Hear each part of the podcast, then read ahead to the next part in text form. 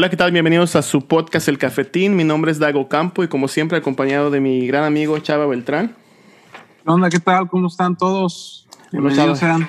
¿Qué tal? Antes, antes de, de, de, empezar todo eso, quiero invitar a todos a que nos sigan en las redes sociales porque se nos hemos tenido pláticas tan buenas que se nos ha olvidado comentar por completo las redes sociales. Nos pueden seguir en Instagram y nos pueden seguir en Facebook como el Cafetín Podcast.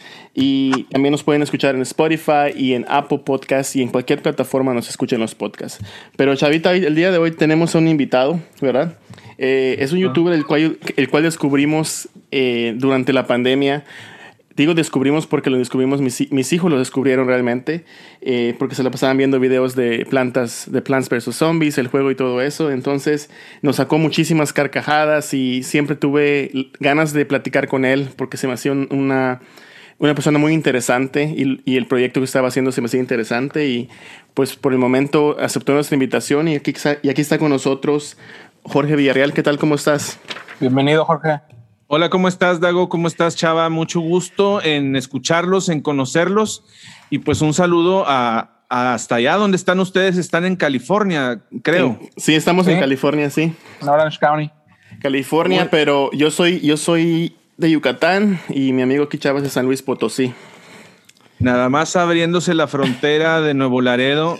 Ustedes cuenten 24 horas y ahí me van a tener en los moles comprando porque no puedo pasar por allá.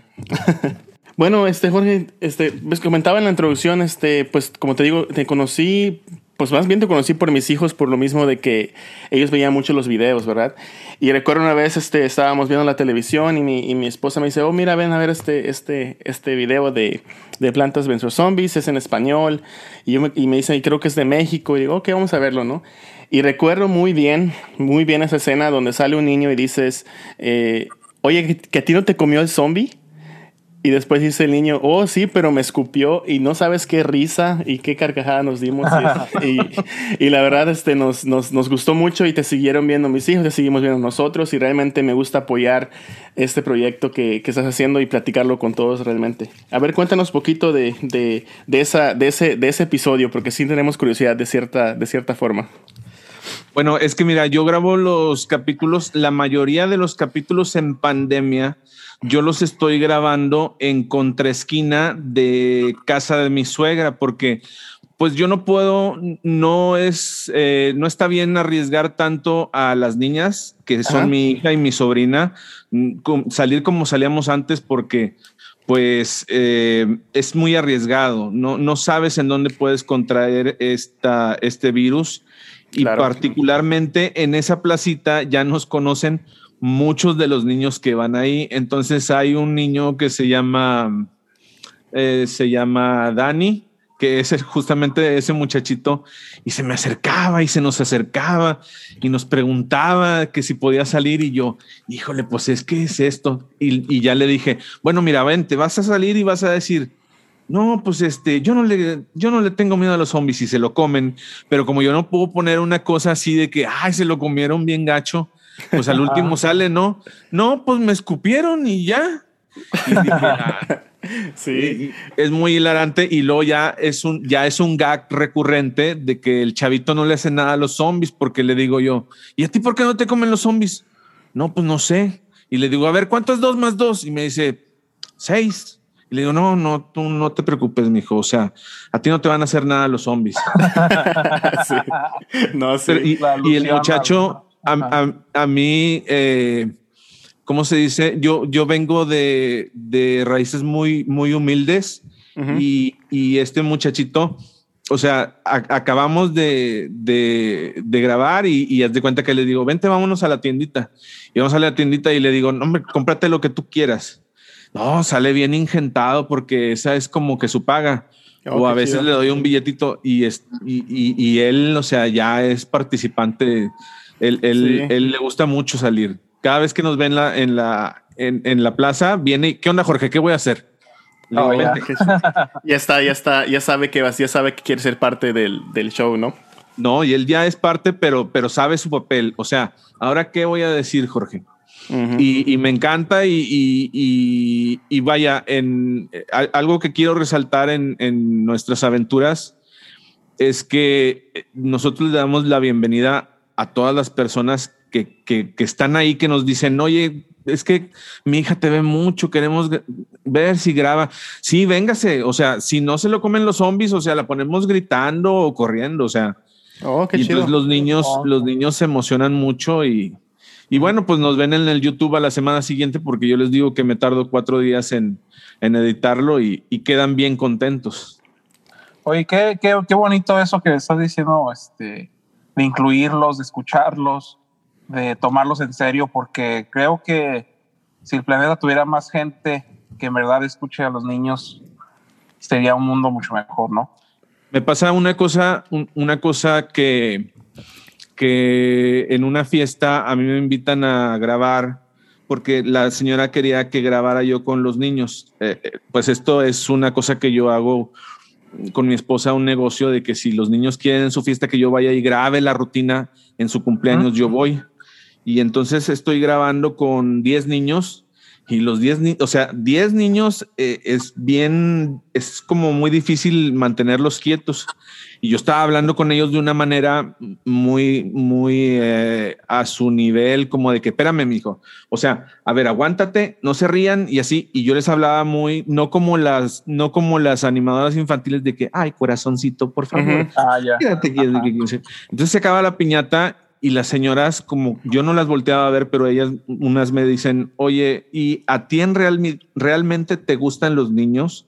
Pero les digo, lo que pasa es que yo me yo siempre he estado al nivel de los niños porque yo platico con ellos como si fuera yo una persona de su edad, porque yo leo cómics, yo Ajá. veo caricaturas, veo los superhéroes desde niño, leo. Un dato bien importante de mí es que mi papá me compraba los cómics en inglés Ah, y yo aprendí a hablar inglés a través de los cómics. Oh, eso está muy chido, ¿eh? Eso está muy Así chido. es. Any, muy anytime you want, I can speak English. Eh, pero, pero, eh, entonces les contesto a las señoras, yo soy un niño, o sea, yo les hablo a ellos como, como yo soy y, y- y no necesito fingir una voz de, vengan amiguitos, Sí. Vamos Ah, todos. vale. O sea, como tú me estás oyendo aquí, es- estoy seguro, eh, es como yo hablo en las rutinas, o sea, Pero- en los sketches. Pero en sí, yo pienso que eh, uno como, o sea, yo digo como, como hombres, ¿verdad? Porque como que nunca dejamos ese niño, ¿verdad? Como que siempre lo tenemos, siempre queremos seguir siendo niños, siempre vemos programas. Yo siempre me acabo de terminarla hace, hace dos años, me terminé la de Dragon Ball, la, la, la- esa, y me pongo a ver caricaturas con los niños y soy el más abobado viendo las caricaturas con ellos. Eh, empiezo a ver qué pasa con, lo- con eso de la, los Marvel y las caricaturas, las películas, les empiezo a explicar. O sea que eso no cambia en el- como nosotros, ¿no? A veces es lo que nos ayuda como tener esa comunicación con los niños que, que tenemos, que por- de cierta forma hablamos su mismo idioma, ¿no? Hablamos de caricaturas, hablamos de, de series, vemos las mismas cosas y todo eso, ¿no? Sí, claro, pues el papá que se la pasa en juntas y en trabajos y que le habla a su esposa y le dice, oye, mi amor, no voy a ir hoy, me voy a quedar en una junta hasta las 12 de la noche, pierde el contacto con, con sus seres queridos, con sus hijos y, y, y que un papá diga, vente, pues vámonos al cine a ver Avengers. Ajá. O sea, oye, vamos a jugar el PlayStation unas retas o simplemente, eh, por ejemplo, como, como yo le hago con mi hija, que ella tiene las Pini Pons, eh, las, las My Little Pony, o sea, si ella los colecciona, yo los colecciono y, y haz de cuenta que ella ya le dejan de gustar y yo le digo, no, mija, pero es que mira, te faltaron estos personajes, te compré estos paquetes. y mi hija, ay, papá, es que ya no me gusta, tengo ahora otra colección. Entonces, ese nexo que tenemos nosotros en hombres para con, con los niños, o sea, es eh, de esa manera no se rompe, o sea, teniendo el contacto con lo que ellos ven. Ok. Y, y antes de hacerte más preguntas sobre lo que haces eh, de tus shows y todo eso, a mí, no- a mí me Ajá. gustaría saber mucho, tengo mucha curiosidad de cómo fueron tus inicios, cómo empezaste con, esta, con este proyecto de, de, de los videos en YouTube, de, hacer, de hacerlo de, de, de plantas versus zombies y todo eso. ¿Qué fue lo que te llevó a hacerlo? Ok, bueno, para eso me voy a remontar al año del 2005, cuando yo era productor de los shows, de los programas infantiles en, en Multimedios Televisión. No sé si por allá lo conozcan, Multimedios Televisión. Sí, claro. Sí, sí. Este, yo era, yo, yo empecé, fíjate cómo, cómo todo queda entrelazado. Yo empecé a ser productor de la casita de las muñequitas porque un día eh, las muñequitas estaban bailando en televisión. Entonces, uh, ¿se pueden decir maldiciones en este podcast? Sí. O las, van a, o las pueden vipear y así. Ok, bueno, total que las muñequitas estaban bailando una canción y entonces eh, estaban bailando y yo las oigo y entonces la canción era así como que so so so so y yo, yo le entendía porque yo sabía inglés y yo decía, ¿qué está pasando? ¿En serio están poniendo ese audio y las muñecas abriendo las piernas, pero a diestra y siniestra y hasta parecía que encajaban lo que decían con lo que bailaban? Y yo ah. decía, tres, dos, uno, y que empiezan los teléfonos en todas partes. ¿Qué están bailando esas muñecas? Y que quién sabe qué, que no sé qué. Y entonces el, al productor que estaba con ellos, pues lo cambian porque pues no sabía inglés y a veces las muñecas ponían canciones en inglés, necesitaban a alguien que dijera, oye, esto dice maldiciones. Me ponen, a, me ponen a mí y en ese momento, por ejemplo, o sea, eh, ponen una canción de Ramstein y du hast, du hast me, y yo le corto, y le corto la grabación y le digo, muñequita Elizabeth, este, esa canción dice, tú me odias en alemán. Hombre, voltea la muñequita Elizabeth con Ana y le dice, oye, este cabrón también sabe alemán, ¿no? y entonces eh, yo, por hacer las muñequitas, a mí me gustaba, a mí, no me gustaba que a los niños les dijeran, hola niños, ¿cómo están? Y las dos, y las tres muchachas, las dos muchachas de atrás nomás estaban moviendo las manos, estaban como mensas. Entonces yo eh, me pongo a hacer las, las rutinas de ellas me pongo a editarlas en la madrugada. Yo no estaba casado, yo no tenía ningún eh, deber con nadie, entonces yo me la pasaba toda la madrugada haciendo el programa. Y entonces empiezo a hacer todas esas rutinas y dicen las muñecas, oye, pero este mono es, ¿qué, qué onda? Y, y, empieza a tener más rating el programa porque los personajes, yo, yo invento unos personajes que se llamaban las X, Y y Z se llamaban Loki en y Bunny, eran unos personajes con peluca, unas muñequitas con peluca. Y ellos, eh, eh, al principio las muñequitas decían, pero ¿cómo me las estás haciendo unas teiboleras? y les dije, o sea, es una peluca. y eran personajes malos, porque las muñequitas no tenían personajes malos. Y resulta que fueron tan, tan agradables a los niños que las tuvimos que hacer buenas porque les gustaban mucho a las niñas. Y me agarra ah. muñequita Elizabeth y me dice, voy a parafrasear esto más o menos como lo dijo. Ven, cabrón, ya vi lo que estás haciendo. Tú les estás poniendo defectos a las muñequitas para que ellas sean más identificables con las niñas. Y le dije, ah. sí, o sea, sí, no, y de ahí la muñequita se agarró a ponerles defectos a todas y esta es, esta es así y esta es así. Bueno, para no hacerles el cuento largo, en todo este trayecto yo aprendí a editar, yo aprendí a hacer caricaturas, aprendí a, a, manejar la cámara, a hacer historias, a hacer muchas cosas. Y esas aventuras que yo tenía, algunas eran de plantas contra zombies porque tenía una amiga que me enseñó ese programa y yo dije, estaría chido hacer que las plantas contra zombies salieran a la vida real y se pelearan así en, el mundo de los humanos. Esos videos que yo estaba haciendo, yo los subía a mi canal de YouTube. Yo les dije muy claramente a, a los animadores infantiles, oigan, ¿puedo subirlo a mi canal de YouTube? Y todos dijeron, sí, pues ¿qué puede pasar si nadie ve eso? Sí, pues ¿qué puede pasar? Ni que ganaras dinero con eso. Y les dije, ok. Y entonces, pues ya subo yo todo eso y tres años más tarde abro mi YouTube y uno de esos videos de plantas contra zombies tenía más de 30 millones de views. Ah, no, ¿tantos? 30 millones. Y yo dije, wow. Les hablé luego, luego a los del mismo show y les dije, oigan, ¿no quieren hacer otra aventura de plantas contra zombies? Sí, Jorge, gratis. Le dije, sí, gratis, claro que sí. Eh. Oye, pues que se las hago. Ellos la pasan en su canal 12, no hay ningún problema. Y les dije, pero yo la voy a poner en YouTube Yo la puse y pum, para arriba otra vez el gitazo. Y dije, pues tengo que hacer estas plantas contra zombies. Pero luego ya me dio mucha pena eh, pedirles a ellos que me ayudaran porque ellos ya se habían dado cuenta de que pues yo los tenía en el YouTube y que tenía muchos millones de vistas. Un día pasa la coincidencia de que pierdo un trabajo, eh, pierdo una candidatura con, con, con alguien de, de, un partido político, estoy muy triste. No estaba en la, en, en, en, en la calle, ¿verdad? Pero sí estaba así como de que, ¿qué haré para ganar dinero? porque pues aquí en México no son tan fáciles las cosas. O sea, un productor, un, animador no puede ganar lo que en Estados Unidos pues, te quieren decir, no, pues es que eso lo puede hacer mi sobrinito. Y entonces y, eh, dije, pues voy a agarrar a mi sobrina y a mi hija y voy a grabar eso mismo que hice con el show de infantil, fue, era tiempo mágico. A, quienes le mando un saludo es Marina Odilia de la Garza este, y, hice la rutina y, y, al día siguiente pues la subo porque pues yo edito, yo grabo, yo hago todo. Me la paso en la madrugada sin hacer nada y amanezco con 100 mil views. Wow.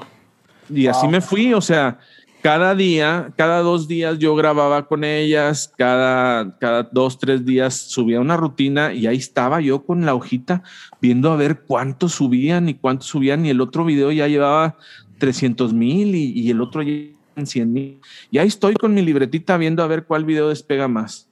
¿Y, de, y, tus, tu hija y tu sobrina lo ven como un juego? ¿Lo ven ya como que es un, como un, vamos a decirle, un programa de, de, de, YouTube, ¿verdad? ¿Cómo ves, cómo, cómo ellas ven ese, ese tipo de grabaciones o, o ese esa interacción contigo? Mi sobrina sí sabe que, bueno, o sea, eh, humildemente sabe que es famosa. Ella sí se lo cree y le gusta pero pues e, es, o sea, digo, es, es, es, buena onda. Y mi hija, ella no, todavía no cacha que es famosa, ella, ella nada más quiere tener muchos amigos. Eh, ah. nosotros hacíamos convivencias aquí con la gente en, en, Nuevo León y los hacíamos en un salón de fiestas. Iban los niños y, y, y convivían con nosotros, veían un mini concierto y pues era una otra manera de, de ganar dinero, pero los niños que llegaban, venían y me saludaban y, le decía, Aileen, ven. Y entonces venía Aileen y con, como, como con seis, siete niños atrás de ella. Y le digo, mira, Aileen, él es tu fan también. Ah, ¿cómo te llamas? Y le dice el niño, no, pues Fernando. Órale, y luego se quita el sudor de la frente a Aileen y le dice, vente, y lo agarra y se van, se van a jugar. O sea, los niños están jugando con su, con, con, con su ídolo de la, del, del teléfono. Y eso para ellos es algo súper cañón. Yo siempre he, pensado en, la atención de los niños, que es lo más importante. Por eso es de cuenta que en, esos lugares, o sea, como platanito, a ver, ¿cómo te llamas? Fernando. Y que sí, eh, Uriel, vente. Y entonces hacíamos el show. Y en el show de los nombres de los niños que me acordaba, les Uriel, aplaudiendo, aplaudiendo, Uriel. Y el niño o sea, claro que paraba los ojos, o sea, los abría y decía, ay, jole, se sabe mi nombre. Y es, es, un encanto, o sea. Esa conexión, ¿no? Esa conexión, es, es, una delicia yo tenerla con los niños y estoy muy agradecido porque yo no pensaba que fuera a tener un público infantil 100%. Pero pues, pero pues bueno, es el que me tocó y, y, hay que respetarlo y hay que, y hay que trabajar con ellos. Oye, Jorge, ¿cuánto me imagino que para, para ellos es una experiencia tan, tan surreal. O sea, me imagino, yo lo podría equiparar a si yo de niño hubiera convivido con Chabelo, ¿no? Que, o sea, una persona que conecta contigo a ese nivel eh, infantil de, juego, de, risas y todo. O sea, esto que mencionas de que los niños pues se emocionan al ver a, a, tu hija, a tu sobrina, a ti, ha de estar más o menos en el mismo nivel, supongo yo. Yo yo también eh, lo, he tratado de ver así eh, y, sin, y, sin, embargo, o sea, siento que hay que, hay que cambiar esa, esa forma porque fíjate, yo, yo, yo siempre quise conocer a Parchís. Una, ah, vez, una vez iban a ir al, al río Santa Catarina en Monterrey estaba yo, este es un trauma que yo les voy a platicar de mi niñez. Eh, estaba en un circo, se iban a presentar parchís, estaba yo ya en el circo, ya adentro, listo para verlos. cuando una voz dice eh, los miembros de Parchís no van a poder presentarse, lo sentimos mucho, no sé qué. Yo me quedé sin ver a Parchís en, toda mi vida, no, no, no los conocí. Sí tuve oportunidad de, de, grande, pero, pero ya, o sea, ya era grande. O sea, pero siento yo, ¿no? Pero siento yo que se pueden romper esquemas, se pueden romper eh, formas de, de pensar porque cuando yo veo a un niño que me reconoce, por ejemplo, yo voy a un mercadito en casa de, por casa de mi madre, un mercadito, un flea market, eh, y hay unos niños que voltean y, se me quedan viendo y yo volteo y los veo, ¿qué onda? Y la mamá, ay, venimos persiguiéndolo. Y el trato que yo le doy, o sea, el, el, el, yo ponerme en, eh, de rodillas para estar con la vista al mismo nivel de él, porque el niño no debe de voltear, yo pienso, para mí, el niño no debe de voltear a verte para arriba, o sea, tú te bajas y platicas con él eh, con, eye contact, o sea, de, mirada a mirada. Sí. Eh, siento una gran responsabilidad, por eso eh, he estado aprendiendo últimamente en la madrugada que no tengo nada que hacer lenguaje de señas mexicano, por si algún día me llego a encontrar a, un niño que, sea sordomudo. Yo, ya sé, yo ya sé decirle, hola, ¿cómo estás? Oye, este, estoy aprendiendo, discúlpame, ¿cómo estás? Te quiero mucho. O sea, todas las frases que uno puede decir y, aprender el vocabulario con la mano, el alfabeto con la mano, yo ya me lo sé.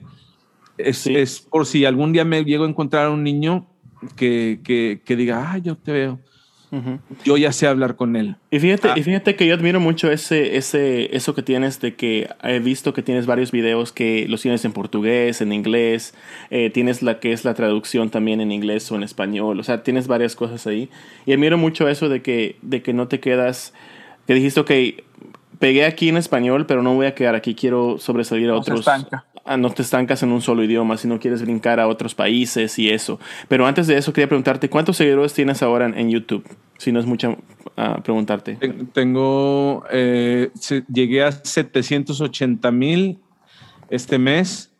Eh, si mis cálculos son, no, son eh, si mis cálculos me ayudan, llego al millón en el 2020, en el 2023, en febrero del 2023. Yo creo que lo llegas antes, vas a ver. antes, sí. Pues esperemos. Sí. Que te suceda como con los views de los primeros videos que, que entres a la computadora y veas que. Pues es que me afectó. Fíjate que yo iba a llegar al millón ya, pero me afectó mucho la ley Copa. ¿Nos puedes contar qué es para la gente que no, no la conoce? Eh, la ley Copa eh, sucede porque eh, Google eh, vende la información sobre, sobre los, los personas que ven el YouTube.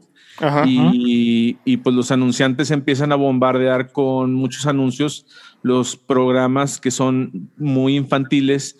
Entonces en diciembre, en noviembre, tú tenías al niño viendo una cantidad muy grande de, juguetes, de caricaturas, de esto. Entonces, era como, era como dejar que al niño llegara un vendedor y le dijeras, compra esto, compra el otro, compra aquello, compra aquello. Entonces, eh, para el niño es, eh, eh, no era sano, no estaba bien. Y, y si hay muchas cosas que, yo siento, si hay muchas cosas que ha hecho YouTube mal, que ha hecho bien. Por ejemplo, lo que ha hecho bien es quitar a las Elsas y a los Spider-Mans horribles que, que hacían ah, adultos sí, vestidos. recuerdo.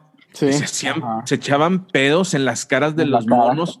Horrible. Yo tuve, yo tuve que, tuve que quitar como varios, varias de esas cosas de mis hijos porque habían unas cosas, no asquerosas, pero hasta a veces hacían cosas que, que, te quedabas. Yo creo que nunca vi esto de niño, ¿verdad? Que agarraban este cuchillos y que se clavaban a uno, se clavaban al otro. Y tuve que quitar muchas de esas cosas de Spider-Man, de, de, tantas cosas en el YouTube de mis hijos para no verlas, porque sí estaban afectando mucho en, la, en, en cómo se comportan ellos también.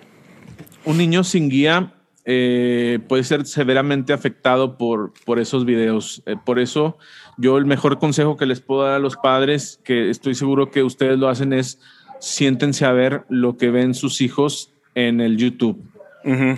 Yo, por ejemplo, van a decir que, o sea, digo, yo soy muy, muy, ¿cómo se dice? Eh, eh, soy muy sobreprotector porque mi mamá sí lo fue, trato de no serlo tanto. Pero, por ejemplo, o sea, me preguntan que cómo le hacen con el reggaetón, de que si, ay, mami, te doy, dame esto, dame lo otro, y que lo escuche mi niña. Y me dicen, es que Jorge, nunca se lo vas a poder ocultar. Y le digo, no, no se lo puedo ocultar, pero le puedo enseñar el abanico de toda la demás música para que ella diga, híjole, pues o sea, está bonito el reggaetón, pero a mí me gusta más esto, o a mí me gusta más lo otro, o aquello. O sea, así los salvas. Sí pueden estar viendo los amongos, sí pueden estar viendo esto, pero tú ya les pusiste acá del otro lado Mickey Mouse, les pusiste otras cosas que, que son bonitas y, y, ya les estás enseñando otras opciones. No se los puedes ocultar lo otro, pero les puedes enseñar las demás para que vean que no nada más es eso.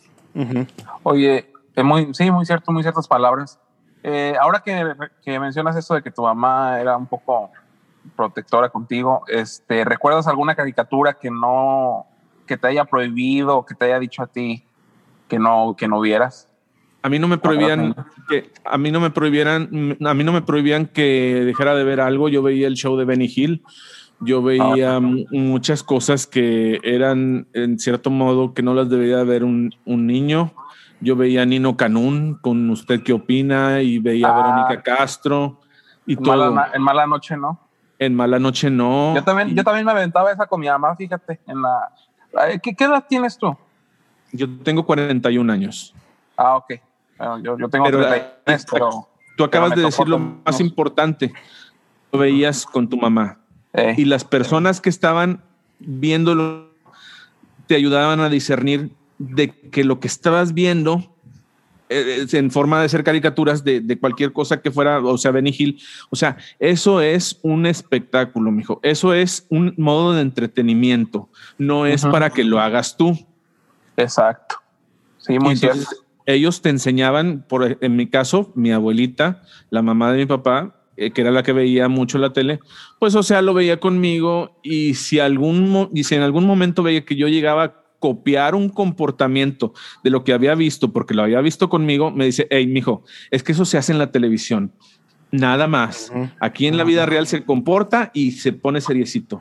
Y eso es lo que hace falta, o sea, que le pongan atención a los niños para que no estén copiando estereotipos que ven en la televisión malos o en el celular, este, y que no puedan identificar la realidad. Previo, la, fantasía. previo a la entrevista, eh, comentabas también que tú haces ciertos diseños, ¿no? De los zombies y de eso. Eh, ¿Aprendiste eso de, o sea, a veces vienes con esa, con eso de que sabes dibujar o tuviste que tomar alguna clase o, cómo, cómo se te dio eso de dibujar? Yo desde, desde los tres años em, dibujo.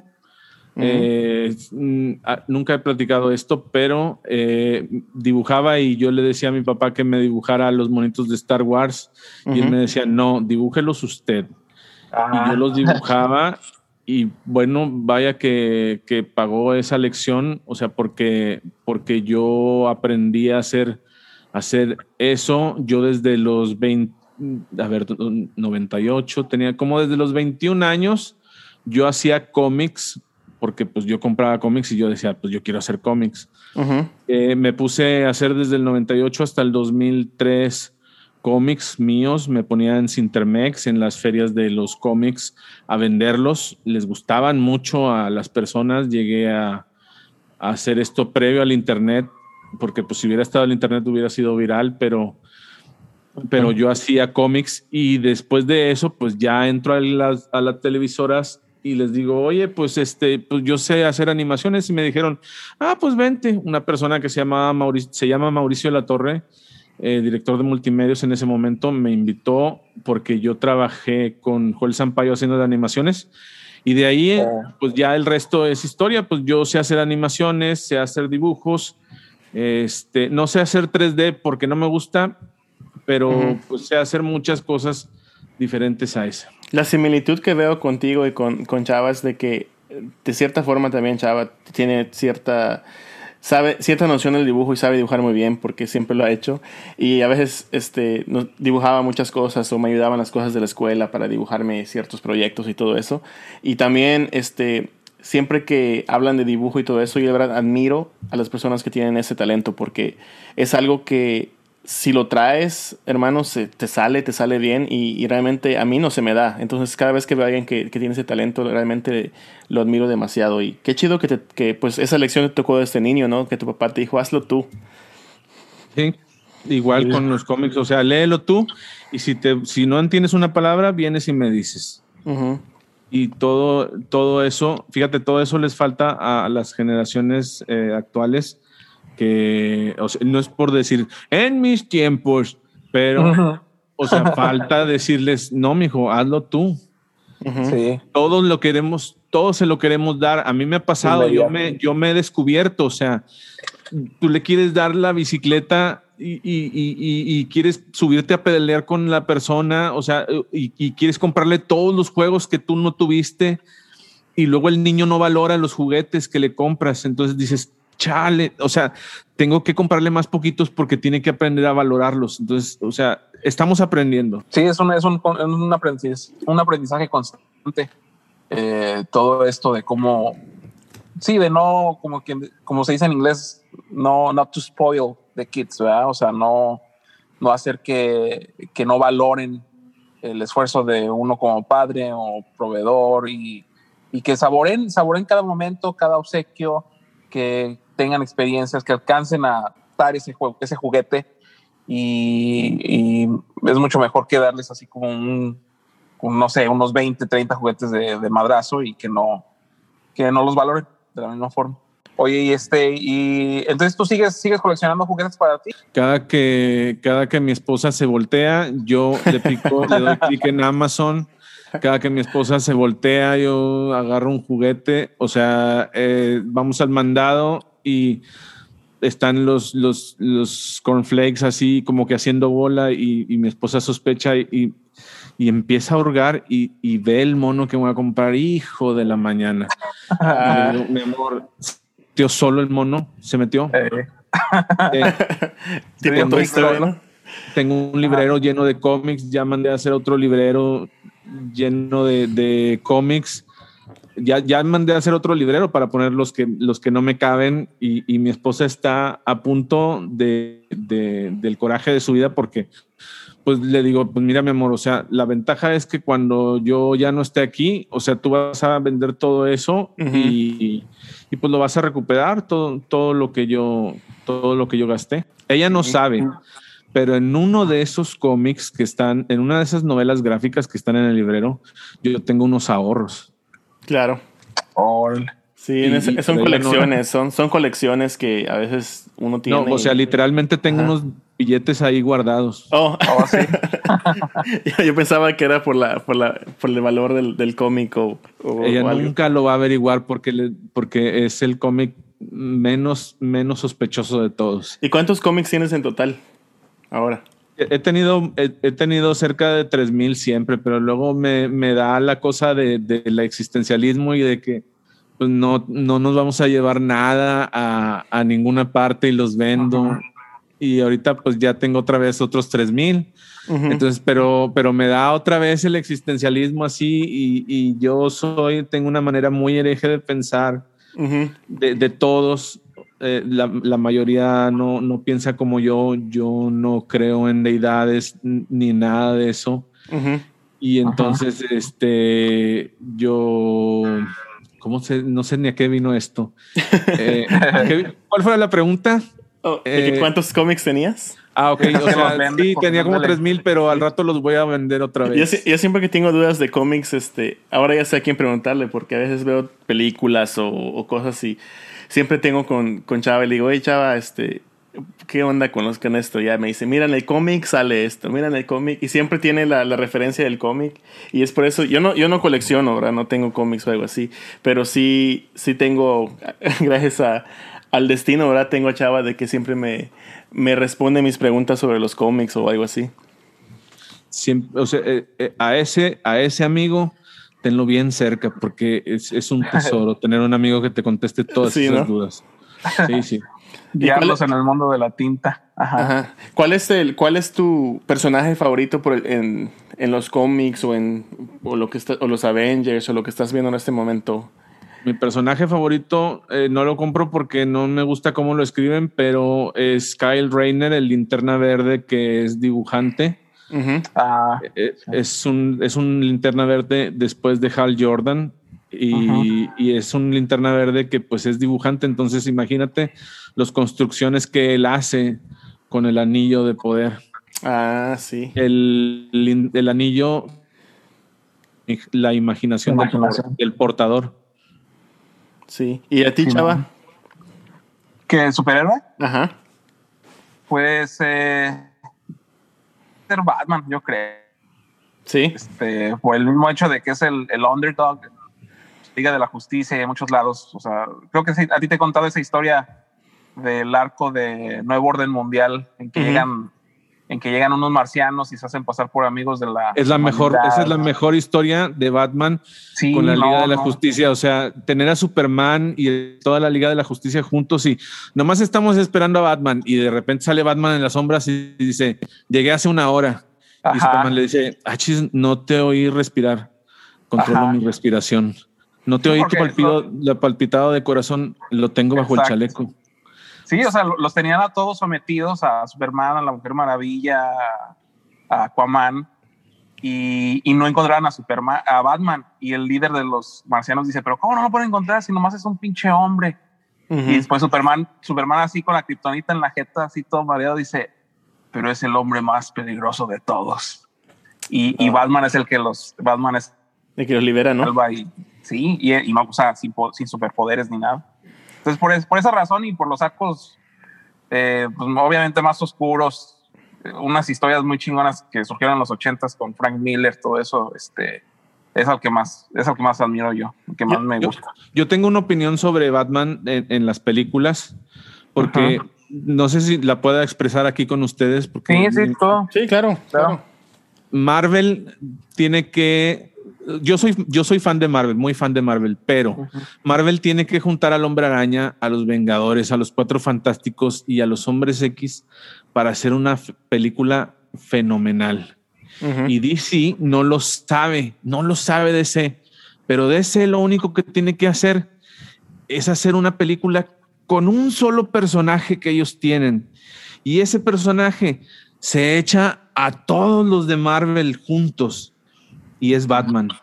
Si Sí. ellos quisieran ganarle a las películas de Marvel, tendrían que hacer una película de Batman contra el pingüino y luego, las- y luego ponen en el cameo al acertijo y a, no sé, al, a, a Gatúbela. Y, luego en la siguiente película que pusieron a Sass o a Gatúbela o al, o al acertijo, ponen que va a venir el Ra's al Ghul y luego, y así te vas hasta que juntes a los 12 villanos. Y en la última película pones a Batman Hush. O sea, y te, y te echas a Marvel tres veces seguidas. sí, claro. No, sí. ¿Están de acuerdo conmigo? O Sí. sea, y de No, ahí ya le sigues con que viene Superman y le dice, hey, tú pudiste contra ellos solos. Y, y Batman le dice, y ya está contigo hubiera podido. Y, y- y ya salen Superman y luego ya le puedes hacer la película de Aquaman y la Mujer Maravilla y ya haces tu Liga de la Justicia. Pero la base siempre ha sido Batman y ellos no saben. Pero yo, siento, tienen, yo, siento, yo siento que ese, es- ese fue esa, que se apresuraron, ¿verdad? Como vieron que lo de Marvel estaba funcionando muy bien y lo están haciendo muy bien Marvel ahora, pero al ver que estaba funcionando lo de Marvel, DC prefirió como, ok, vamos a hacerlo de la misma forma, ¿verdad? Para ver si pega. Y yo pienso que eso fue como, como tú dices, pueden hacer una película de Batman y va a salir muy bien. O sea, todo- hemos visto todas las películas de Batman sin, sin espera de, de que esté con Superman o con la Mujer Maravilla. La hemos visto solo con él y con sus villanos y nos han, nos han encantado las películas, ¿no?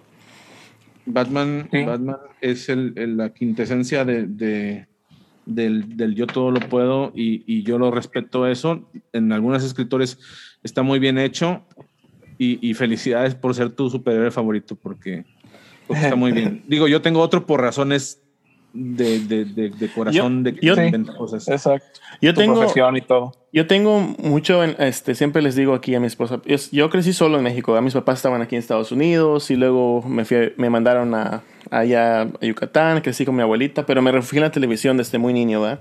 Y recuerdo haber ves- visto mucho lo que es el, el increíble hombre araña. Y a mí, a mí el, el hombre araña es, para mí es el número uno, ¿verdad? En, en todo y, y- y todo eso. Pero tuvo mucho que ver que me refugié tanto en las caricaturas de, de aquel entonces, en el- que veía al hombre araña y, y de repente salía Wolverine y de, de repente salían los, este, los hombres X, salía Venom, salían esos y me gustaba ver ese, ese tipo de, ¿cómo se llama? De, de, Crossover. de crossover, ajá, que salía entre ellos dos. Y, pero nunca en mi vida me imaginé que iba a pasar como en una película, ¿verdad? Como que nunca te imaginas esto va a hacerse en una película con personajes reales y todo eso. O sea, que se. y Estamos ahora- viviendo una época súper bonita, súper padre. O sea, mi papá, por ejemplo, él jamás pensó que iba a haber más allá de las tres películas de Star Wars. Ujú. Anda. Vinieron las precuelas y, y le gustaron.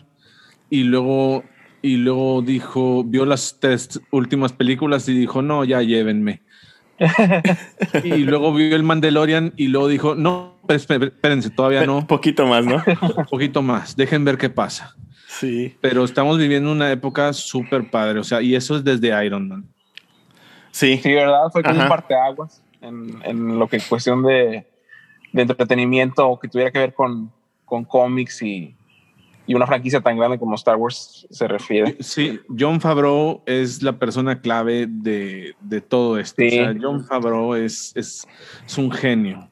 Sí, se le ve el, el amor que tiene por, por la historia, por los personajes.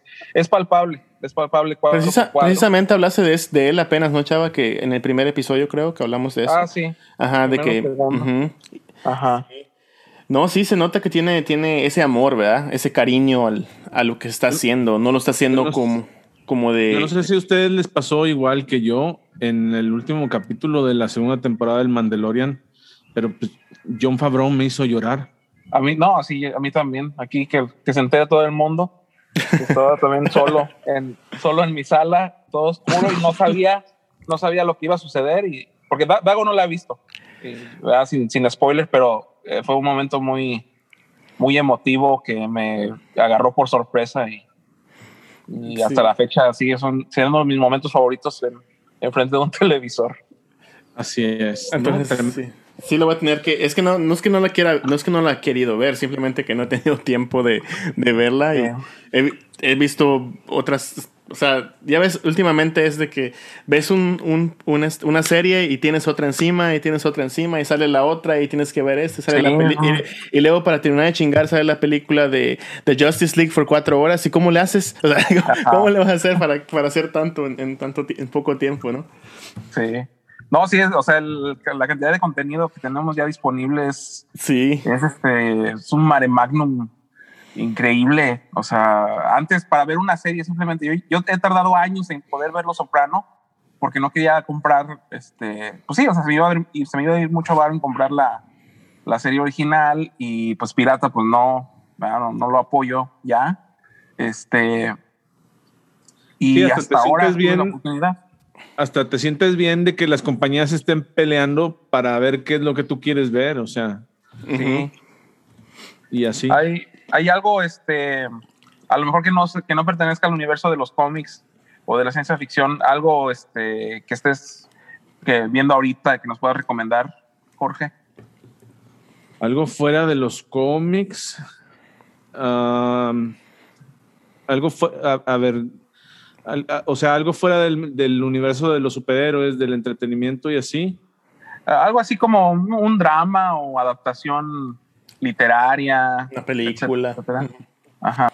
Eh, yo, yo veo, es que yo soy bien señora en esas cosas, o sea, salgo de eso y, me- y- y- y- y salgo del closet y me convierto en una señora y yo veo, The, y yo veo The Good Wife Ajá. Ok. y The Good Fight.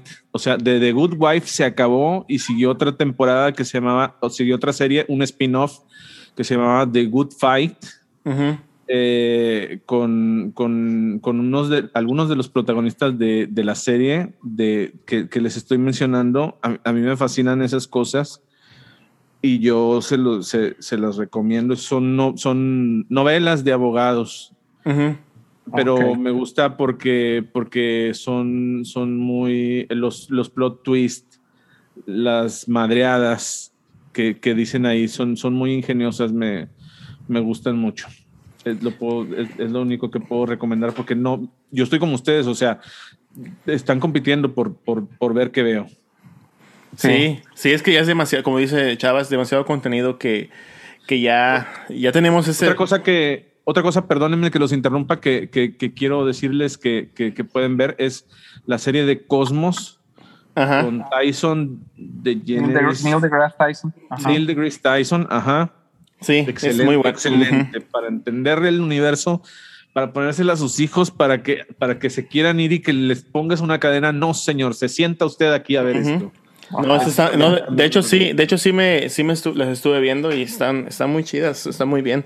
Esas, este, esa La, la- la producción es excelsa de esa serie. Está y el, el, ritmo y la cadencia de este güey también. y el conocimiento que él tiene de tantas cosas y cómo las explica y, todo eso es- está, está muy chido todo ese, esa onda. ¿Y, Y tú, Dago, algo, algo que recomiendas, Dago? ahora, ¿qué estoy viendo ahora? Ah, no, la verdad no, no sé ni qué estoy viendo, nada más estoy, estoy viendo YouTube todo el día con los niños. nada más me la paso viendo YouTube.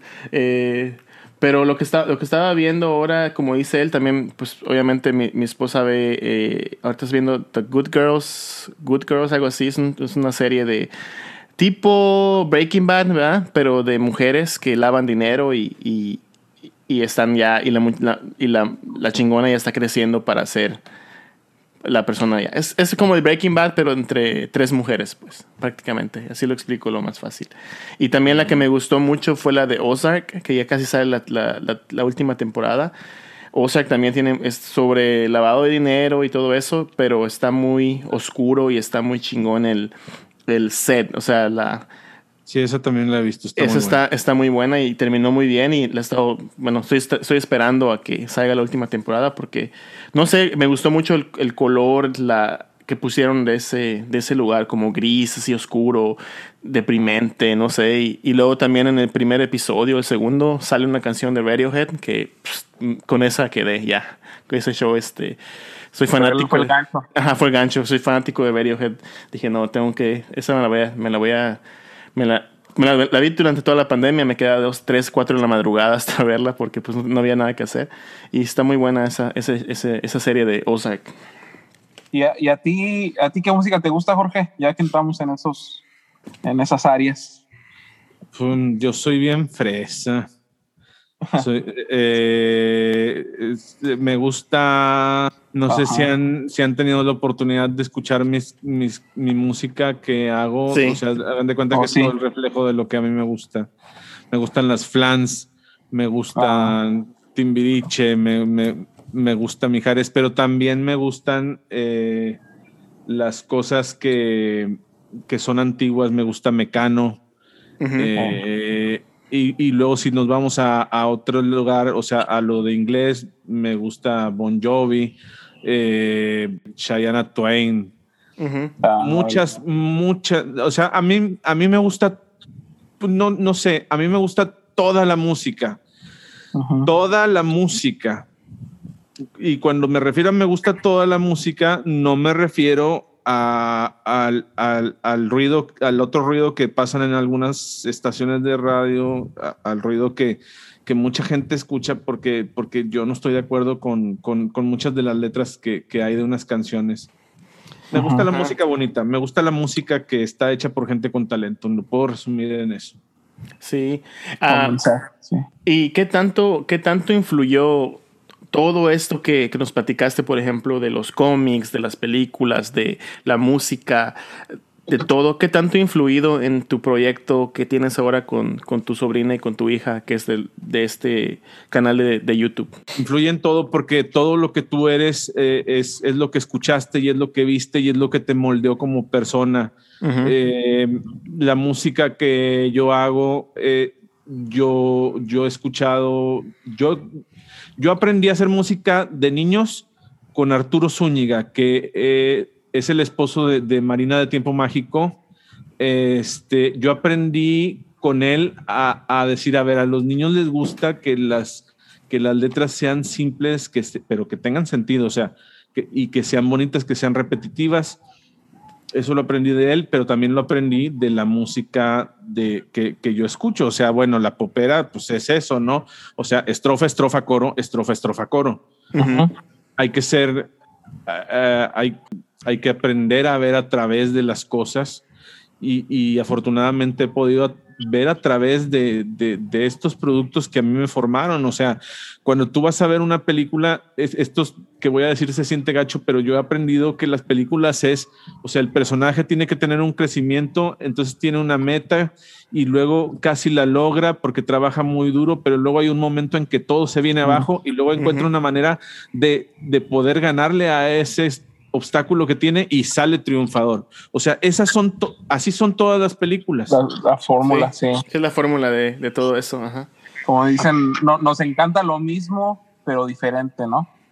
Sí. O sea, la misma fórmula, pero eh, personajes diferentes, situaciones diferentes, pero sí, o sea, si, si, uno, si uno conoce esa fórmula, ya no ves el cine de la misma, de la misma forma y, la notas. Sí. que, de que sí, todo lo que mencionaste son pasos que, que sigue un film y, que también muchas veces la victoria se da gracias a terceros, gente que a lo mejor eran antagonistas al principio, pero se hicieron amigos con el protagonista o, o alguien que apareció de la nada, etcétera, etcétera. Y, pero sí, depende, depende del mensaje, pero en sí las historias son iguales. Si ustedes se dan cuenta, yo estoy haciendo el mismo capítulo desde hace 300 sketches. pero con pues, diferente, con diferentes zombies, con diferentes este, escenarios y, a veces, o sea, tuerzo un poco la, dinámica del sketch. Por ejemplo, eh, hay una rutina que a mí me gusta mucho. Esta es una oportunidad que me dio YouTube y yo, y yo siempre, siempre quise, yo siempre quise ir a Europa, a Inglaterra. Y, con lo que yo gané de, ahí, eh, compré un boleto con un amigo que tengo que se llama Reco eh, y nos fuimos a, allá en un viaje de mochileros. Este, y esa aventura que se llama Eurovacaciones Zombies es, es una cosa que yo hice con mucho cariño, que yo iba planeando mediante íbamos caminando por las calles de Londres y, de todas las partes en las que visitamos. y, y es la misma aventura pero está, pero está adornada de tal manera que dices, oye, esta es especial. No la he visto, fíjate, me la voy a aventar. Búscale Eurovacaciones Zombie, eh, está bien padre. ¿Y dónde, eh, ¿Y dónde te ves ahora, Jorge, tú y tus, y tus, este, tus, tus este, capítulos ¿Dónde te ves después de YouTube? ¿Te, te quieres este, quedar en YouTube o quieres hacer algo más aparte de eso? ¿O tienes otros planes? Porque he visto que tienes ahora como otros personajes que has incluido a, tu, a tus programas. Entonces, ¿dónde te ves como después de, de este, de estar en YouTube por tanto tiempo? Em, gracias por esa pregunta. Yo, yo desde voy a seguir en YouTube porque todavía quiero viajar. Eh, por esta situación no he podido salir del país, pero terminando este año, haz de cuenta que yo ya tengo comprados los boletos para todas las partes donde, donde pueda ir. Eh, porque, porque tengo, tengo un amigo que se llama Bastierre en Argentina. él, él también hace zombies, fíjate. Oh, sí. Sí, él, él, era nuestro fan. Él y su papá eran nuestros fans. Y empezaron a hacer unas aventuras y, me las, enseñaron y me dijeron, oye, está padre. Y le dije, claro que sí. Y los empecé a compartir y, compartir y compartir porque, porque pues, yo, yo la verdad no, no tengo ningún tipo de, de, ¿cómo se dice? De recelo. la palabra de envidia. Sí, o sea, quise, me gusta mucho ayudar a la gente y, y ellos se veía que le estaban echando muchas ganas este, ya monetizan, eh, están, están más a gusto, les gusta hacer eso y, me dijeron, oye Jorge, pues cuando quieras venir, aquí tienes las puertas abiertas. y me voy a ir a Buenos Aires porque allá me invitaron, a Alemania me invitó un muchacho que es de, él es de Perú y su esposa es de España. Oh, mira. Y, me dijeron, Jorge, a la hora que quieras venirte acá en Alemania, acá tienes tu casa. No, hombre, yo soy, yo nada más me dan la mano y agarro la pata y todo. ahí voy, o sea, ahí voy para allá. Entonces nada más pues, estoy esperando a que, que, que se acabe la, la situación esta para ir y ser como, o sea, esto se va a oír bien copión, pero, pero imagínate que fuera un Luisito Comunica, pero infantil. porque, ah. porque yo les voy a hablar a los niños de, sobre las cosas que hay, cómo las veo. No es que les hable a los niños, sino de que el lenguaje que yo hablo lo entienden los niños, porque, como les dije, o sea, yo nunca he crecido y, o sea, no es que yo, no, yo, yo, yo sigo siendo un niño. Sí. Fíjate, no, no, olvidado, no has olvidado lo que es ser niño. Fíjate que últimamente esos videos, lo que son para niños, o sea, hay demasiados niños que son ya millonarios porque son los videos de YouTube para niños están ahorita a la orden del día, ¿verdad? Y he visto muchos, este, muchas personas que han, que han empezado así como, no sé si conozcas, bueno, yo conozco varios por mis hijos, está uno que se llama Blippi, que empezó desde, desde cero y ahora ya tiene productos en las tiendas, está otro que está aquí. Eh, Ryan. Ryan, también está él, están ahorita lo que son las, los, los, rusos, que son los, la Nastia, están varios niños que están ahorita creciendo y han crecido de más, porque te digo porque los he visto, bueno, los han visto mis hijos este, desde que tenían un año, mi, son cuatro años, Sebastián, mi hija tiene cuatro años, entonces he visto ese crecimiento, ¿verdad? En, en todo eso, ese contenido infantil en YouTube que les ha pegado y les ha dado mucho, porque se ve que invierte mucho dinero en ello. Está muy bien. Sin embargo, sin embargo, o sea, no, no quiero verme envidioso, pero ¿quién compra un mono de Blippi? ¿Quién compra los juguetes de Ryan?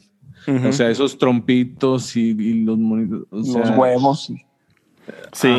híjole, es que yo paso por el HIV y los veo en los juguetes y, mi hija, o sea, haz de cuenta que, pero por sin ninguna parte, o sea, por eso yo no me quiero arriesgar a eso, ¿eh? O sea, porque no hay un mercado. A, a, mí, a mí, a mí me basta mucho con lo que gano en el YouTube porque, porque, porque cuando alguien me habla de, del WhatsApp o, del Facebook y me dice, oye, mándale saludos a, mi hijo, que sí, claro que sí, no los cobro. Eh, cuando alguien me, me, dice, oye, es que, es que mi hijo quisiera llamarte por teléfono, no los cobro. y, y yo siento que, por ejemplo, en mi lugar, es mi lugar, por ejemplo, es entender a los niños que no han podido salir de su casa y que, y que alguien que ven en YouTube que les hable. O sea, yo quiero contribuir más a, más a la humanidad, más que, más que hacer dinero. Y es lo, y es lo mejor, o sea, qué chido, sí, qué, bueno. Esa, esa, es, de hecho, cuando, te, cuando veía tus videos, veía esa, esa humildad, ¿verdad? Que tienes tú sobre no te conocía, no había platicado contigo, pero tenías interés de platicar contigo porque tenía, tenía de cierta forma noción de que tenías esa humildad y esa forma de ser con, no solo con los niños, sino con, con nosotros ahora que nos aceptaste la invitación y estás platicando con nosotros y todo eso. Entonces, por eso igual me, me dieron, cuando un día estaba viéndote, viéndote en la televisión y le digo a, a, mi esposa, le digo, le voy a mandar un mensaje. Y ese mismo día me mandó un mensaje y me contestaste creo el siguiente. O sea, otra persona que a veces les mandas mensajes las, las ven y realmente te, te, te, dejan ahí en visto y no te dicen nada, ni siquiera aún no puedo. Sí, ni, ni, por educación, ¿verdad? Que te digan así, este, no, pues una disculpa no puedo o algo, pero sí, o sea, esa, esa humildad de la que habla Dago, eh, eh, que tiene los pies en la tierra y una vibra chingona y todo, se, se, nota, se nota tanto en tu trabajo como en esta entrevista, la forma en que hablas, lo que, lo que piensas, tus ideas, y, este, y pues estamos muy, muy agradecidos de que hayas aceptado esta, esta invitación y, y creo que hablo por, por los dos aquí, pero lo, hemos disfrutado mucho. No, muchas gracias a ustedes y, y, qué placer conocerlos a, a ti Dago y a, y a Chava Gracias. y espero que sepan que, que pues aquí en Monterrey pues tienen un lugar a donde llegar Gracias. este y, y pues nada pues que que soy o sea yo soy nada más un ser humano o sea te- me enojo y, y también tengo mis errores o sea ahorita estoy hablando de las bellezas que soy O sea, pero pero también tengo un carácter así, yo, yo tengo un carácter explosivo de, de algunas cosas que a mí me han afectado, o sea, Ujú. yo cuando, cuando, cuando hay una injusticia, cuando veo una injusticia, me pongo, pero como de esas señoras que, que qué bueno que nunca me han grabado en celular porque, hijo eso, soy, Sí. soy, soy tremendo cuando, cuando, siento que alguien me está faltando el respeto, cuando siento que alguien está haciendo una injusticia, me transformo bien gacho. Una vez, les voy a platicar esta última anécdota. Ajá. Una vez eh, yo, yo grabo con mi hija, que ella es mi principal aliada en, en esta, en, en esta aventura que tengo, pero yo la estoy enseñando, yo la estoy entrenando para que si ella alguna vez la llega a agarrar una cadena de televisión, una agencia de publicidad o algo, ella sea una persona súper eh, profesional. Entonces yo, yo, yo le digo, mira, Aileen, así no. Y, y, y si le hablo duro en algunas cosas, y, y dos veces me ha pasado que editando se me queda una parte donde la regaño. Entonces estamos, eh, me pasó una vez muy, me- la recuerdo mucho porque es de cuenta que estábamos atrás de un carro y, y le digo yo, oye Aileen, ahí vienen los zombies y nos van a atrapar. Y entonces mi hija no estaba diciéndolo, sí, papita. Y luego, y luego entonces yo la tengo agarrada de las muñequitas, de las muñecas, porque, porque con eso la controlo para, para, para saber si me voy para atrás o para adelante. Entonces le agito tantito la mano, pero tantito. Aileen, ponle más ganas, Aileen, por favor. Y nos vamos para atrás y luego digo 3, 2, 1. Pasa eso, yo los edito y los dejo subiendo hasta la madrugada. Entonces, eh, me pasa que el primer comentario del video es, "Hmm, mira, cómo obliga a las niñas a actuar.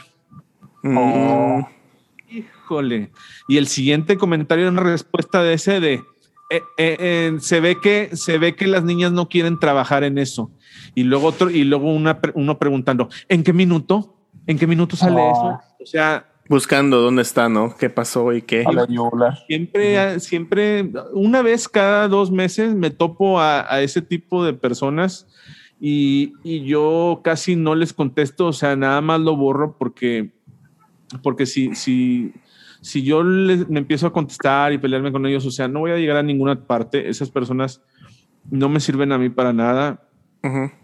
Y, y entonces, este, bueno, a lo que iba es a que mi niña, o sea, la he puesto a grabar enfrente de, de varias personas cuando le digo, vente, vamos a grabar, mira, cuando yo te apriete la mano, tú vas a decir esto. Y entonces la pongo a actuar y ella lo dice y, y hace y ahorita está cantando conmigo y, y la gente se queda asombrada.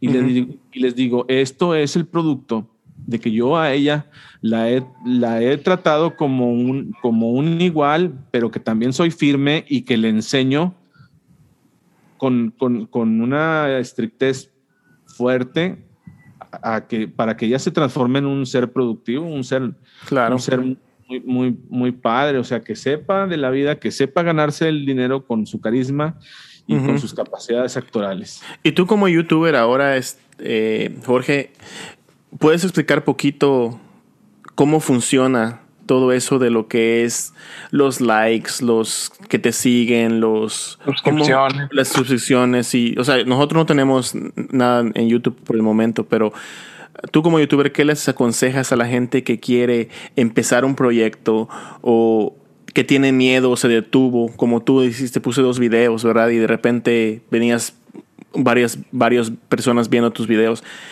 ¿Qué, qué, qué les puede- qué consejo les puedes dar a esas personas que están iniciando esto o que están pensando que no es lo que debe- tienen que hacer? Mi, mi consejo sin ser, sin ser vendehumos de decir, ah, échale ganas. Ah, tú puedes siempre. O sea, a ver, a ver, esto es bien importante. Lo, lo que más necesitas para estar en YouTube es ser interesante. Que lo que tú hagas sea interesante. saber a quiénes les estás hablando, hashtaguear todo a la persona que les estás hashtag, hashtagueando. O sea, es como irte a pescar. Tú llevas una caña que dices, esta caña es para pescar a un róbalo, o sea, no sé nada de pescar, pero, pero digo, tú vas y le vas a poner el gusano que le gusta a ese pescado y lo vas a lanzar y dices, bueno, pues para pescar a esta gente necesito tanto tiempo. O sea, es lo mismo. Todo en la vida se resume a, a, verlo global así lo mismo. O sea, tú para atraer personas ¿qué necesitas ser? Pues necesitas ser una persona interesante. ¿De qué manera vas a ser interesante? Esa es la manera que tú solamente puedes saber, porque hay gente que dice, pues yo quiero ser interesante a través de la ropa que yo compro. Yo quiero ser interesante a través de los escándalos que yo haga. Yo quiero ser interesante a través de las, por decir, babosadas que otro haga. Yo quiero ser interesante a través de mi conocimiento y de mis consejos. O sea, si tú tienes algo en lo que eres bueno y en lo que piensas que una persona te puede eh, admirar, a eso es a lo que se debe de, dedicar tu YouTube. Yo tengo un canal también que es de dibujo, porque yo dibujo, entonces enseño a los niños a, dibujar. Se llama Dibujar es divertido. Oh, qué chido, ¿eh? ¿Cómo se llama? Canal, dibujar es divertido. Me lo voy a poner, me lo busco.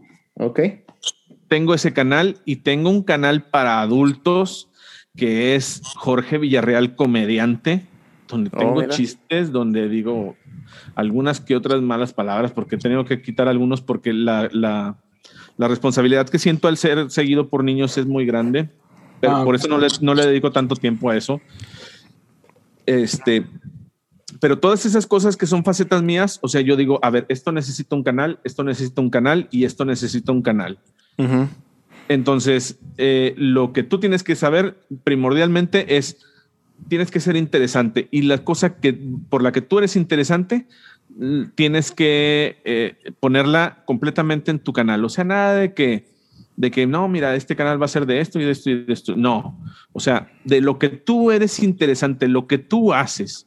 Y si tú eres pescador, tú pon hashtag pescados, hashtag pescar, hashtag eh, ríos, hashtag eh, nos vamos de pesca, hashtag vacaciones. Y el algoritmo va a decir, oye, este vato sí sabe lo que hace. Mira, déjame enseñarlo ahí así. No, qué bien. No, sí, porque de hecho, de hecho, o sea, te pregunto eso porque sé que hay mucha gente que a lo mejor tiene ese, ese afán de crecer en las redes sociales, ¿verdad? Y a veces tienen, no tienen esa información, ¿verdad? Para, para hacerlo y después se frustran, se, se ponen frustrados de que no, no les sale y dejan el proyecto y es muy importante seguir con un proyecto y saber de que vas a tener obstáculos, pero al final del día siempre va a haber alguien o va a haber algo que te que vas a poder brillar al final, ¿verdad? Sí, pues, o sea, pero como dice hoy en Dupeirón, o sea, no todos pueden ser youtubers.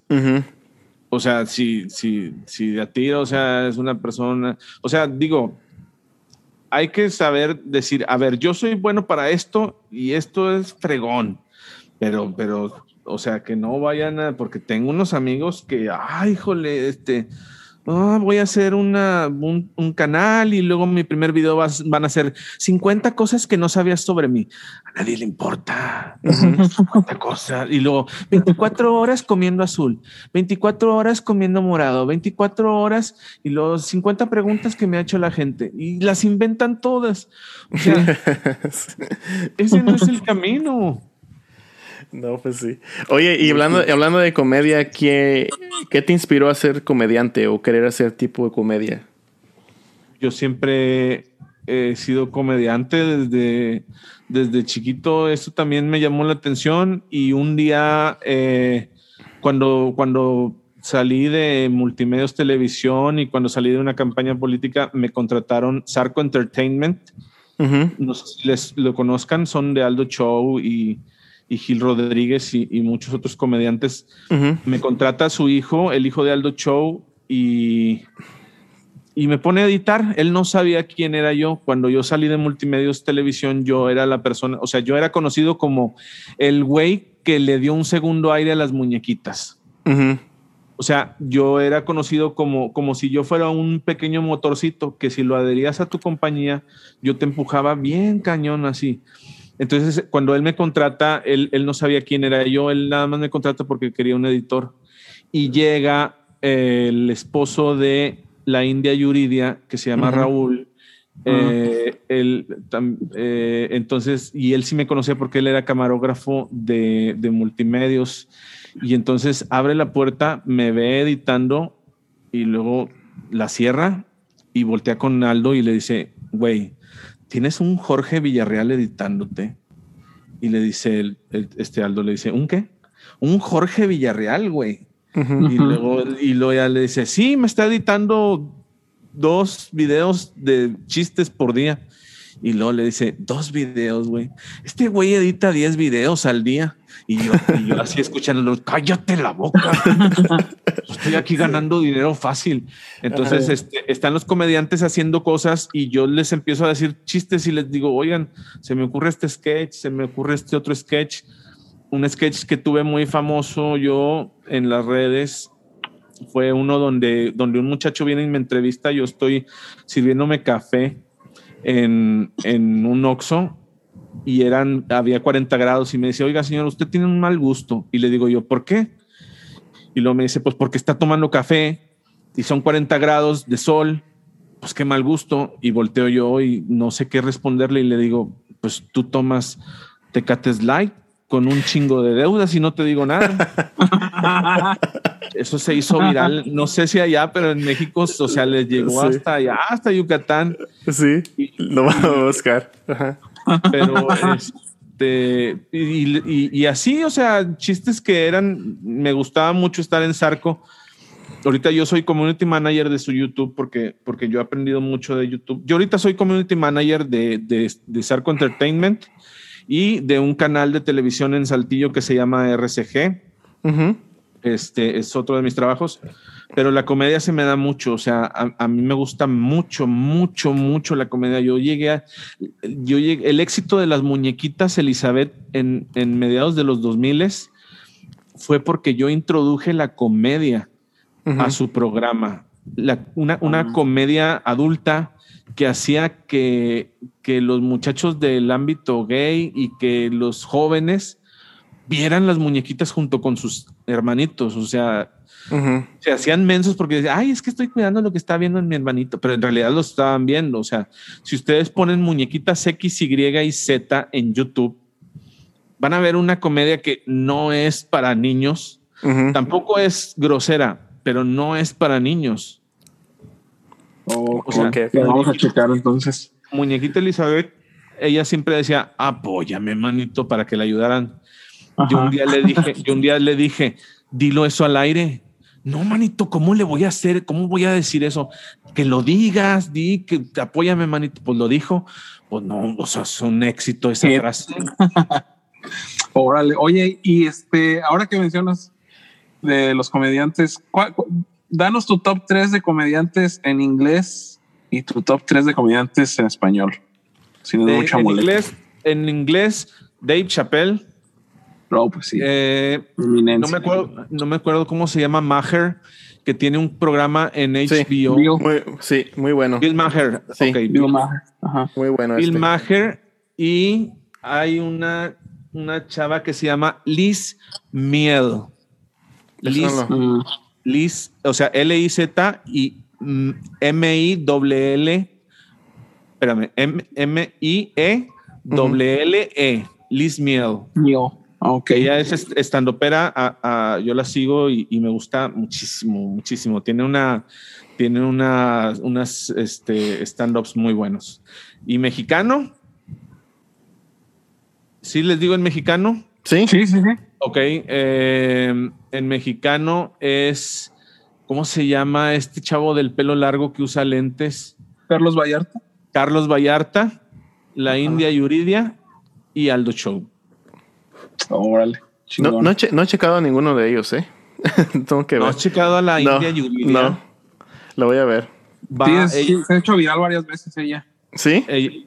Ella va a hacer una gira por Estados Unidos pronto, este, para que estén al pendiente. Ok. Ok, voy a estar al pendiente porque ah, Chava y yo siempre damos stand-ups. Para mí, para mí, de mis comediantes en inglés, porque en español sí, sí, no he escuchado mucho por, no sé por qué, la verdad. Pero di en inglés, yo, a mí me encanta la comedia en inglés. En inglés, para mí, el principal ahora, bueno, el que he admirado mucho viene siendo uh, Ricky Gervais. Ajá, sí, sí, claro, ajá, claro, claro. Luego tengo a Jerry Seinfeld. Y al final también me gusta, bueno, aunque con polémicas y no polémicas y todo eso, también me gusta Louis C.K. Son esos, ajá, esos son como los tres que los veo y, y este, y son, me muero de risa siempre. ¿Y tú, Chava? Eh, en inglés, pues sí, ya ves, tú y yo de hecho fuimos a ver a, a Ricky Gervais una vez Ujú. y, a, y a Louis C.K.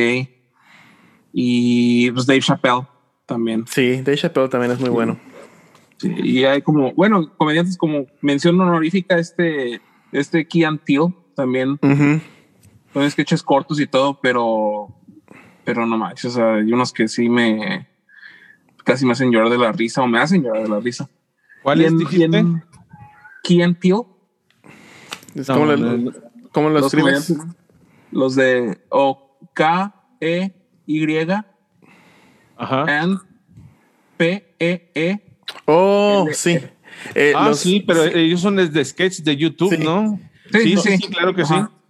Claro, o sea, el, el, del- el de los, el de los negros que se están escondiendo, que están fingiendo que son blancos. Ajá. Ay, sí. Ese me encanta. O sea, Sí. no, tienen un chorro de esos sketches que- increíbles. Sí, sí, sí. No, el, el sketch ese también donde eh, uno de ellos está haciendo stand-up y, y está viendo a la gente para ver sobre quién va a hablar. Y hay un, ah, el otro tiene así como, pues, como es de capacidades diferentes y, y está insistiendo en que también Ajá. hable de él, pero no quiere. Trata de Ajá, esquivar sí. la bala también. Ese, ese también es una genialidad. De, De hecho, sketch. De hecho apenas me llegó un este correo electrónico de Louis C.K. y está y él no vende pues ya como en Spotify o en nada así y vende sus productos por correo electrónico. Te manda un correo electrónico y tú lo puedes comprar por 5 dólares o como quieras. Entonces te manda los audios. Entonces si quieres les paso los audios para que lo puedan escuchar. El último, el último que tuvo estuvo muy bueno su stand-up. El, el que, el que hizo después de su controversia y la que sigue todavía, para que la escuchen. Si, si quieren, se las comparto para que las Todo, tengan. todo lo que me quieran mandar gratis, ustedes mándenmelo gratis. O sea, no, Sí. de aquí en, en Pil, el, el- nada más voy a recordar uno, el de la venta de esclavos, el esclavo que, que, que se ofende porque no lo escogen. ¿No lo Oh, vieron? sí. ese? Está- Sí. Increíble, o sea, bien ofendido el esclavo. Espérate, pues si yo tengo músculos.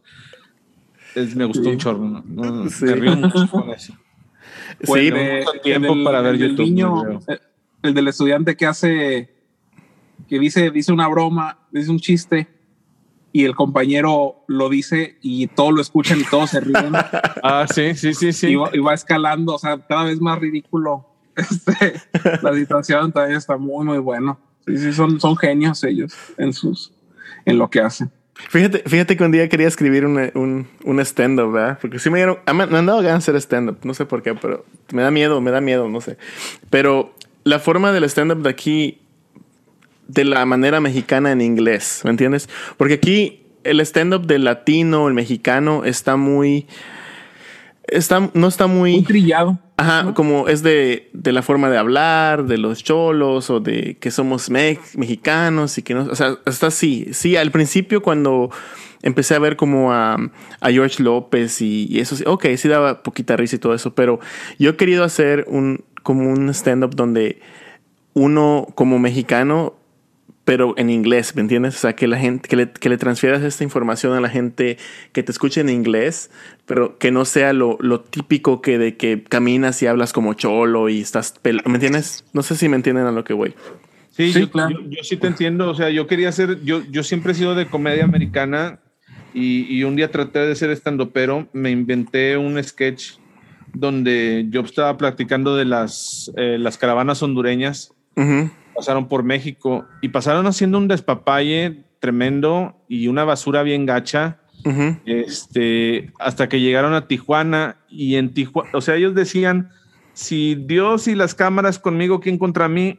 Pues los tijuanenses, porque ellos ya tenían sus, sus entradas y sus salidas y los mandaron, pero mira, por aquí. y pues tuvieron que ir con la Border Patrol. Pero pues la Border Patrol estaba bien armada, tenían como cinco guanteletes infinitos ellos, nada más para ellos y, para atrás, o sea, los devolvieron. Yo tenía un stand-up, pero aquí no, aquí no, no me entendían esa onda, les decía yo, pues o sea, que, que entendieran los hondureños que si nosotros los regiomontanos, los, los nuevo leonenses, nos fuéramos para allá en caravana, bueno, sería un poquito más diferente, ¿no? Porque nosotros iríamos en nuestras Lobo y en nuestros este, Prius y así. Los rayados del Monterrey, no sé si los conozcan. Sí, sí, sí. Sí, ellos irían en su senda VIP. Los ah, Tigres iban en el Ruta 1, en el transporte urbano. Pero ellos iban bien felices. O sea, yo tenía unos chistes así como esos y aquí, aquí no me los entendían porque era un, amor, un humor bien americano. Ajá. Y no, ya les dije, no, ya, nada más voy a hacer mis videos y ya. Sí. No, pues eran 10 mesas de, y, y, como nueve eran de señores viejitos y, y, la de jóvenes estaban risa y risa y risa. Pero pues la gente que va está grande y no, no me entendía.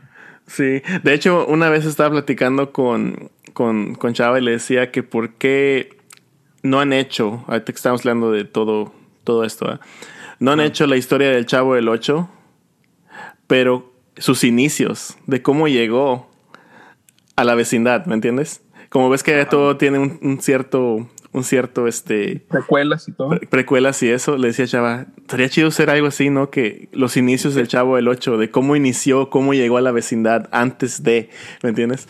Y estaría, le digo, estaría muy interesante ver algo así. Todavía nos falta porque esos derechos los tienen los, los hijos del Chavo y, falta, todavía a nosotros nos va a llegar toda esa, esa onda que ustedes tienen de allá, o sea, se tarda en llegar aquí, o sea, ahorita todavía no estamos haciendo precuelas de todo, pero si, si nos llegara, cuando nos llegue, o sea, tengan por seguro que va a haber precuelas de Cándido Pérez, precuelas del Chavo del Ocho, precuelas de, de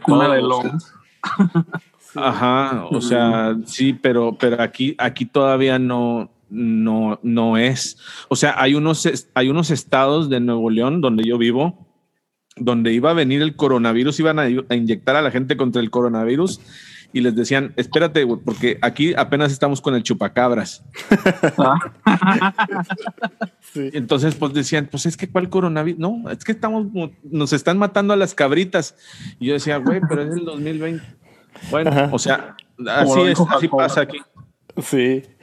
Bueno, bueno. Bueno, muchachos, pues lamentablemente ya nos tenemos que retirar, despedir, pero sin antes de agradecerte, Jorge, de que hayas platicado con nosotros, nos hayas platicado de, tu canal de YouTube, de cómo iniciaste, de cómo lo has hecho y que y, y, en verdad sentir ese orgullo de que un mexicano lo está haciendo, ¿verdad? Porque esto fue lo que más nos apegó a ti, a ver tus videos, de que somos mexicanos y a ver un mexicano triunfario, pienso que es algo que vamos a compartir todos, que es muy chingón y la verdad nos da gusto de que hayas tenido el tiempo de platicar con nosotros y platicarnos de todo lo que has hecho en tu carrera, de tus inicios y estamos muy, yo siento que yo estoy muy, ¿cómo te diré? Muy orgulloso de, saber que tienes un programa como este y realmente lo comparto con todos, lo platico con todos. En el trabajo hablo de, oh, no han visto este, no han visto este programa porque tienes el talento necesario y ahorita conocimos más de ti, lo que fue de que eres,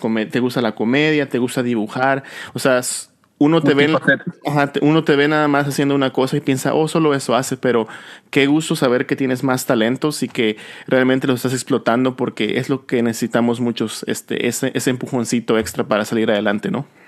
Y gracias por dejarme platicar todo lo, lo que había atrás, porque, porque muchas veces digo, sé que esto suena a un meme de, de, ay, ese, mira, tiene éxito, qué fácil es llegar ahí. Gracias por darme la oportunidad de, de, platicarles lo que yo tuve que hacer antes de, porque, porque se ve así como de que, mira, este mono nada más se para y lucha contra unos, unos este, imágenes en, en clip art y, y, ya gana dinero. Eh, y, y, así, pero, pero no, o sea, hay una, hay, hay una historia, hay, hay muchos tropiezos en mi vida eh, y hay muchos aciertos que me han llevado a este punto donde estoy. Yo como, como les digo a muchas personas, nosotros nos debemos a ustedes, al público que nos ve y les agradecemos eternamente. Y, y, y, nada, pues este, pues muchas gracias por, por compartirlo y espero que, que, se consideren mis amigos. Gracias. Este, y Chava. Sí, claro, claro. claro. Y cuando te, y cuando te quieras dar el paso por aquí, te llevamos donde quieras ir a ver a grabar o algo así. No sé si puedas. Sí, aquí en el rol. Que te esperamos y hay muchos lugares aquí.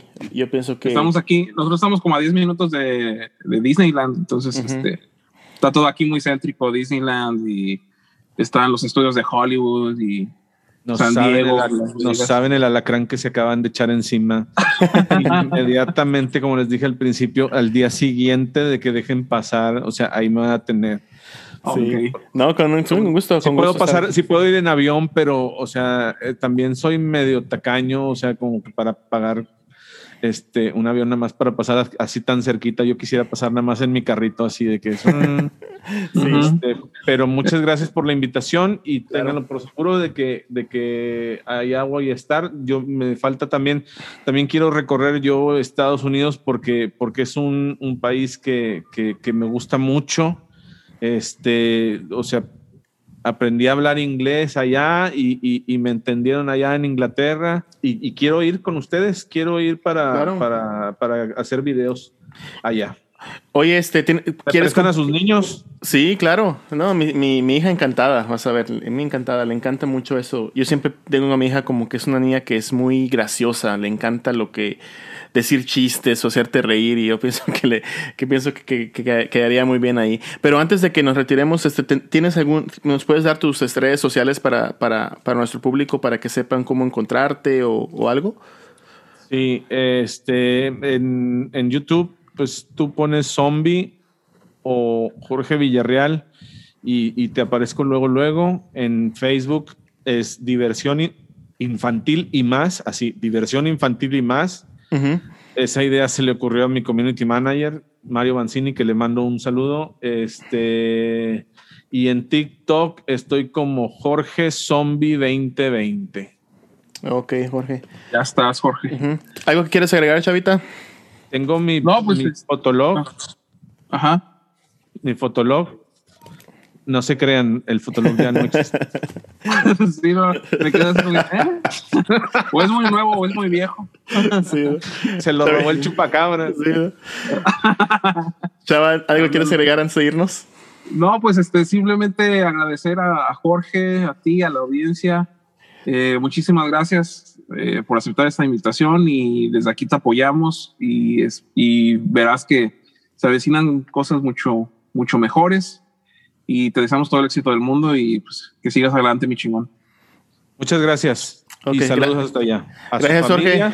Y a ustedes. Igualmente, muchísimas Igualmente, gracias Jorge. por aceptar y esperamos este, platicar pronto y uh, verte pronto, si se puede, ¿sale? Espérense tantito, nada más los va a saludar a alguien. Ok. Espérenme. Ok. Dile saludos a Dago y a, y a Chava. Aquí. Hola, Dago y Chava. Hola. Hola. ¿Cómo estás? ¿Cómo estás? Bien. Bien. Bien, bien. Qué bueno. Qué bueno. Gracias, hey. Tu, mi, mis hijos te, te admiran mucho, ¿eh? Y gracias. Gracias. De nada. Ahí te, ahí te vamos a estar viendo en, en, la, en, en YouTube todo el tiempo. Ok. La pescaron en su, en su, en su monchis. En, en su, mon... monchis. Pero ella siempre está conmigo y, y, y, estuvo aquí todo el tiempo escuchando a su papá. Bueno, pues qué, pues qué deleite de plática, Jorge. Te dejamos y el mayor éxito del mundo y que sigan las, este, las cosas bien y vas a ver que pronto vas a llegar a mí o no. Espero. Sí. Ok, sí. pues aquí nos despedimos. Este, hasta luego, Jorge. Dale, gracias. Gracias, buenas noches.